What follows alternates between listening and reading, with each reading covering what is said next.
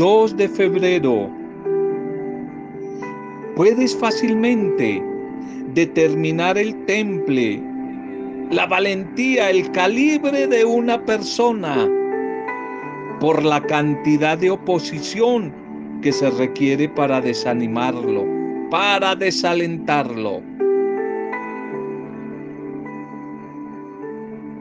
Si eres débil en el tiempo de angustia, tu fuerza es limitada.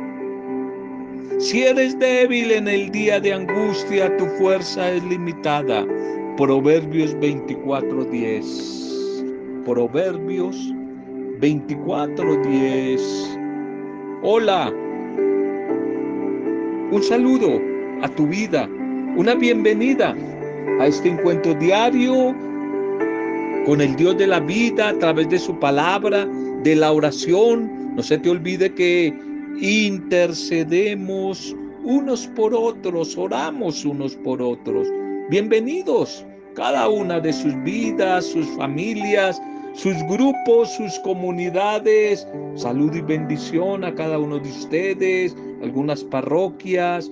Bendiciones, saludos a sus negocios, a sus empresas, fortaleza y solidaridad y oración intercesora por todos los que siguen pasando momentos difíciles en algún área de su vida por estos días.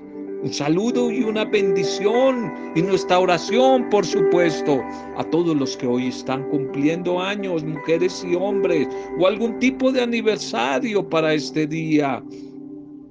Saludos una bendición nuestra oración, unida a la de sus familias, sus amigos, a sus grupos. Un saludo, una bendición para algunas personas que a veces por ahí se me olvida, la mente ya se limita y se le olvida a uno de Yadira. No sé dónde andará de Yadira, si aquí en Bogotá, eh, en Armenia o no sé por dónde andes. Un saludo para ti de Yadira. Para ti, Georginita, y en Azafranes, no te mandé saludos, se me olvidó en días pasados. Georginita, un saludo para ti, un saludo a través tuyo para tu familia. Un saludo para ti y en ti para la gente de Guaduas, Georginita. A Guaduas, bendiciones a esa tierra hermosa. A Guaduas a través tuyo, Georginita. Bendiciones a Ramiro y a Ruth, allí en Sasaima. Un saludo, Ramirini, a través tuyo para toda tu familia, tus hijos, toda tu gente. Bendiciones y saludos para cada uno de ustedes que a veces por ahí menciono a algunas personas y se olvida, se olvida de, de, otras, pero ahí poco a poco vamos recordando y, y vamos saludando, vamos dando una bendición y orando por ustedes. Bien, en vez de discutir, enfrentemos los problemas y hablemos al respecto. Hablemos al respecto en torno a las problemáticas, en torno a las dificultades. Hablemos más bien del problema. La misericordia y la verdad nunca se aparten de ti. Átalas a tu cuello, escríbelas en la tabla de tu corazón. Proverbios 3, 3. Nunca se alejen de ti la misericordia y la verdad. Guárdalas, guárdalas en tu mente, guárdalas en tu corazón, que no se aparten de tu vida, de tu familia. Hay que hablar en torno al problema, hay que enfrentarlo. En vez de discutir y pelear, más bien hablar en torno al problema de una manera sensata, tranquila, reposada, serena. Se habla de que la policía de X ciudad recibió quejas de una mujer que dijo que estaba recibiendo llamadas molestas, llamadas que le robaban la paz, llamadas a medianoche. Una persona la llamaba todas las noches Ladraba como un perro. A veces como cuando mis perros aquí mientras estoy grabando el audio también quieren intervenir. pues esta señora también, en este testimonio de ella, dice que a medianoche una persona la llamaba, ladraba como un perro y luego le colgaba el teléfono. La policía a la larga descubrió que el origen, que la fuente de las llamadas era un vecino, un vecino de la señora. Él dijo que siempre que se despertaba por el ladrido del perro de la señora, no volvía a dormir después. Y quería también vengarse, quería asegurarse de que ella tampoco durmiera, de que ella también estuviera despierta. Por eso la llamaba, para interrumpir el sueño de la misma manera que el perro no lo dejaba dormir a él, el perro de la vecina. Quizá la manera del vecino abordar el asunto, el problema, no expresaba la sabiduría de él, ni la sabiduría que Dios el Señor nos quiere enseñar a través de su palabra. La escritura, la Biblia nos dice que a menudo es necesario, en vez de huir, enfrentar el problema. Mateo 18, 15 al 20. Mateo 18, 15 al 20 que lo dejo para que tú lo medites, para que tú lo interiorices, lo En el momento correcto y por el bien de todas partes, de las partes involucradas en los conflictos, es necesario, es necesario propiciar un diálogo, una conversación serena, honesta, que aporte para buscar solución a la dificultad. No obstante, los creyentes, los creyentes en Dios, los cristianos por lo general, a veces no abordamos abiertamente los problemas. Le huimos a veces a los problemas. Creemos que la mejor solución a la dificultad es alejarme de ella, darle la espalda y no enfrentarla, no buscarle solución, una solución abierta. En lugar de confiar en Dios y de abordar una situación tensa con conflictos, debemos más bien desde la bendición que tenemos en Él, buscar hallar la paz, buscar acuerdos, buscar acuerdos en medio de los inconvenientes que hay con los demás, buscar eh, orientaciones. Las cosas se enfrían y se forma como un hielo alrededor de una situación que solamente se pretende negar, que solamente se pretende eliminar y no enfrentar.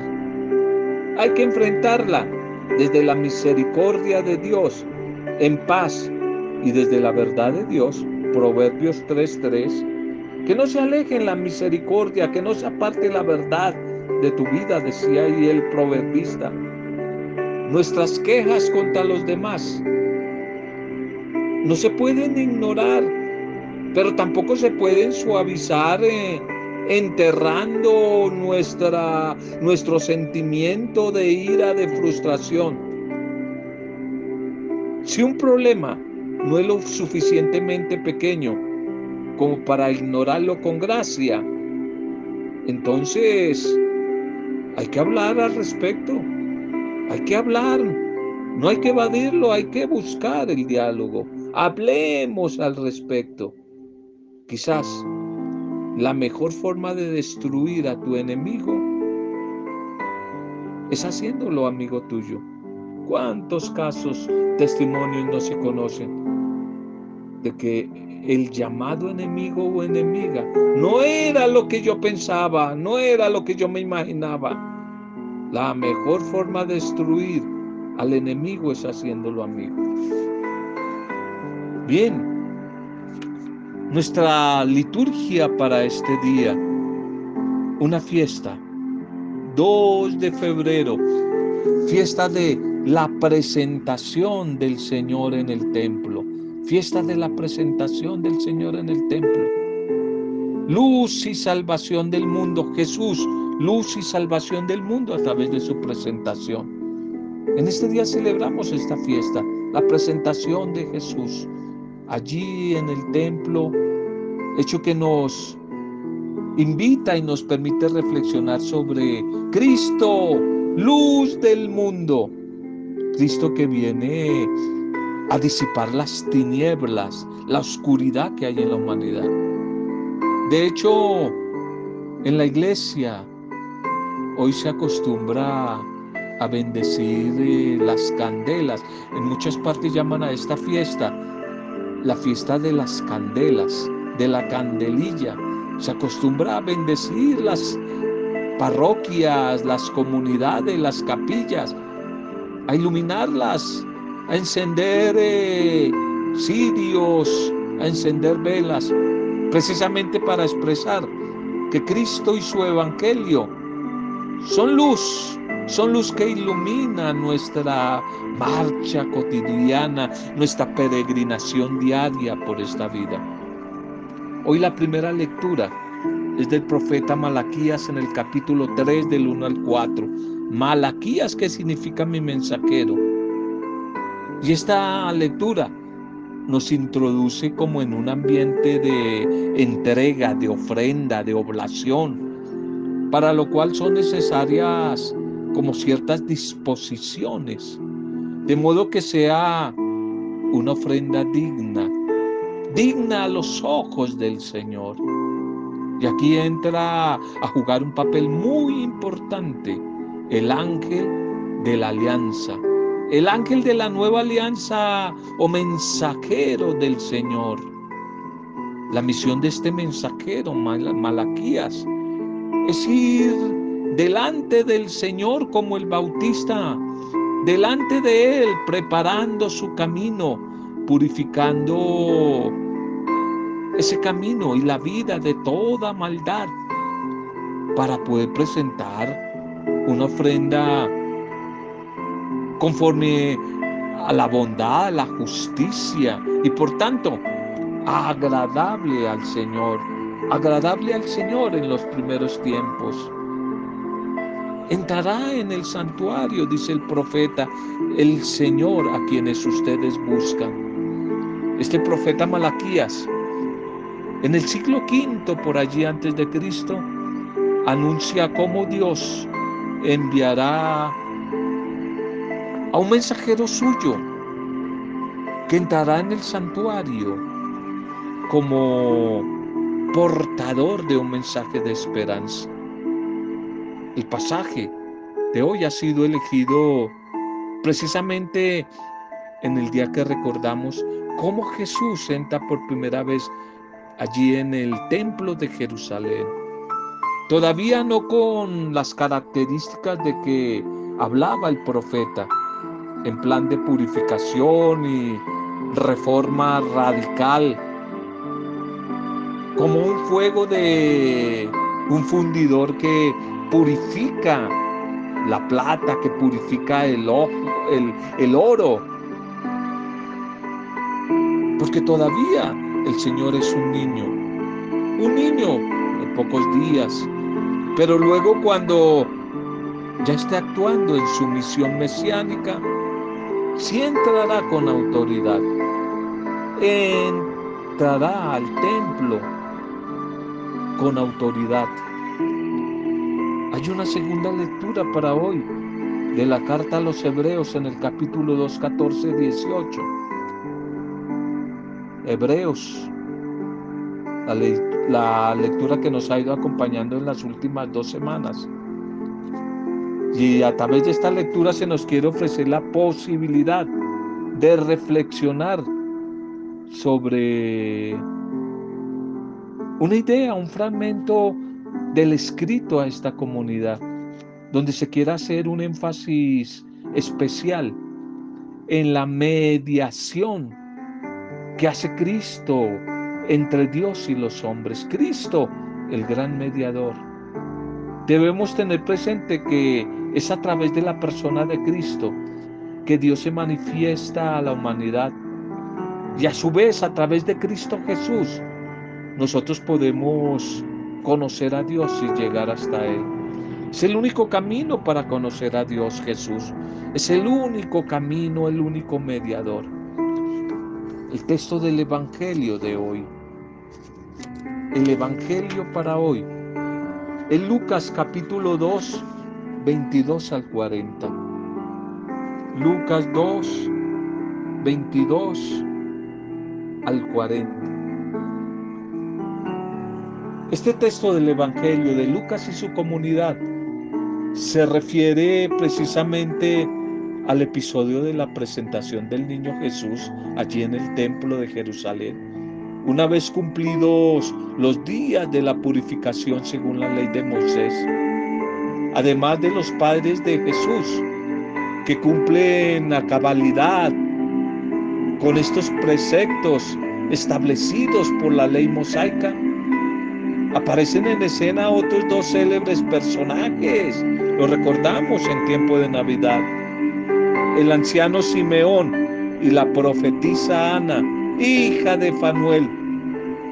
Los dos resaltarán aspectos distintivos de lo que será y significará a su debido tiempo Jesús para toda la humanidad.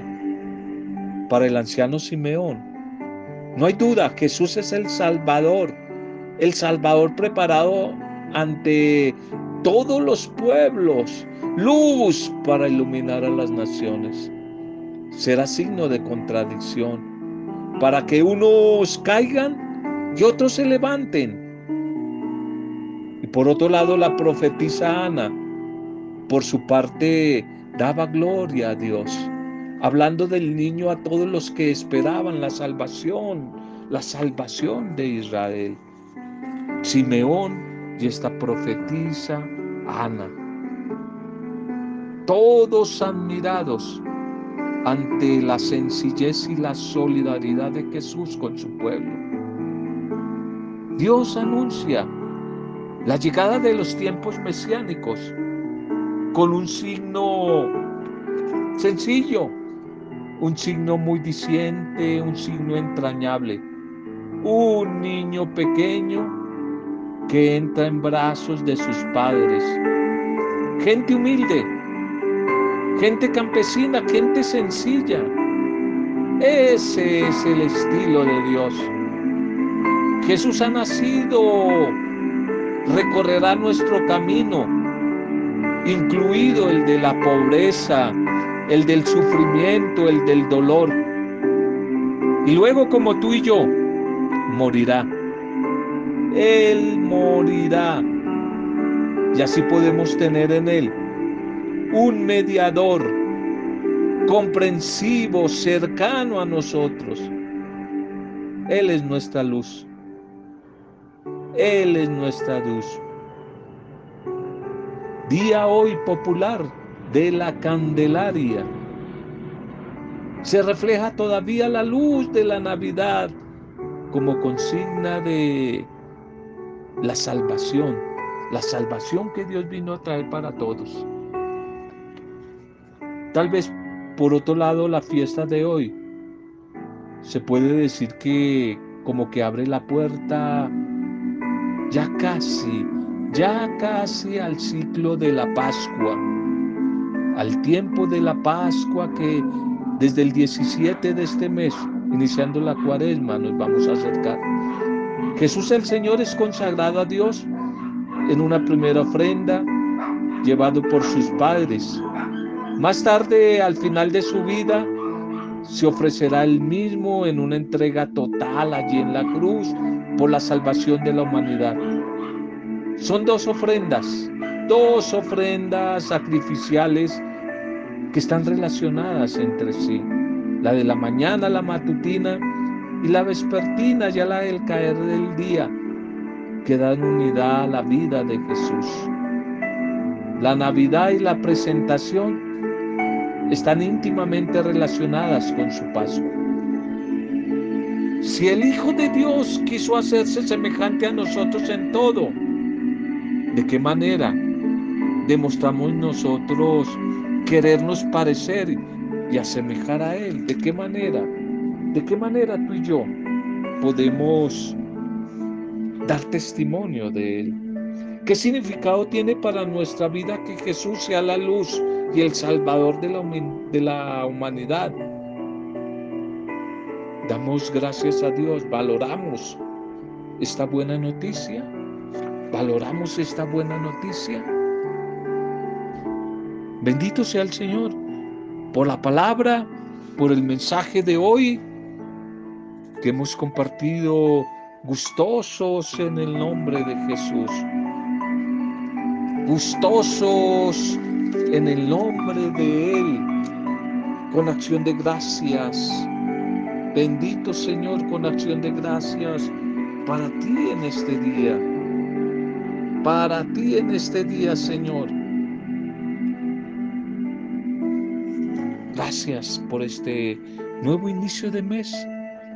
Gracias por tu presentación hoy de nuevo a nuestras vidas. Tu presentación de amor, de bondad, de misericordia, de esperanza a tantas personas, familias que están viviendo signos de malas noticias en todo momento.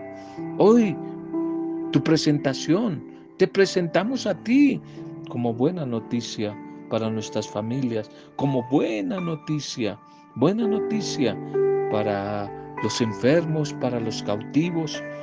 Te presentamos a ti como buena noticia para los oprimidos.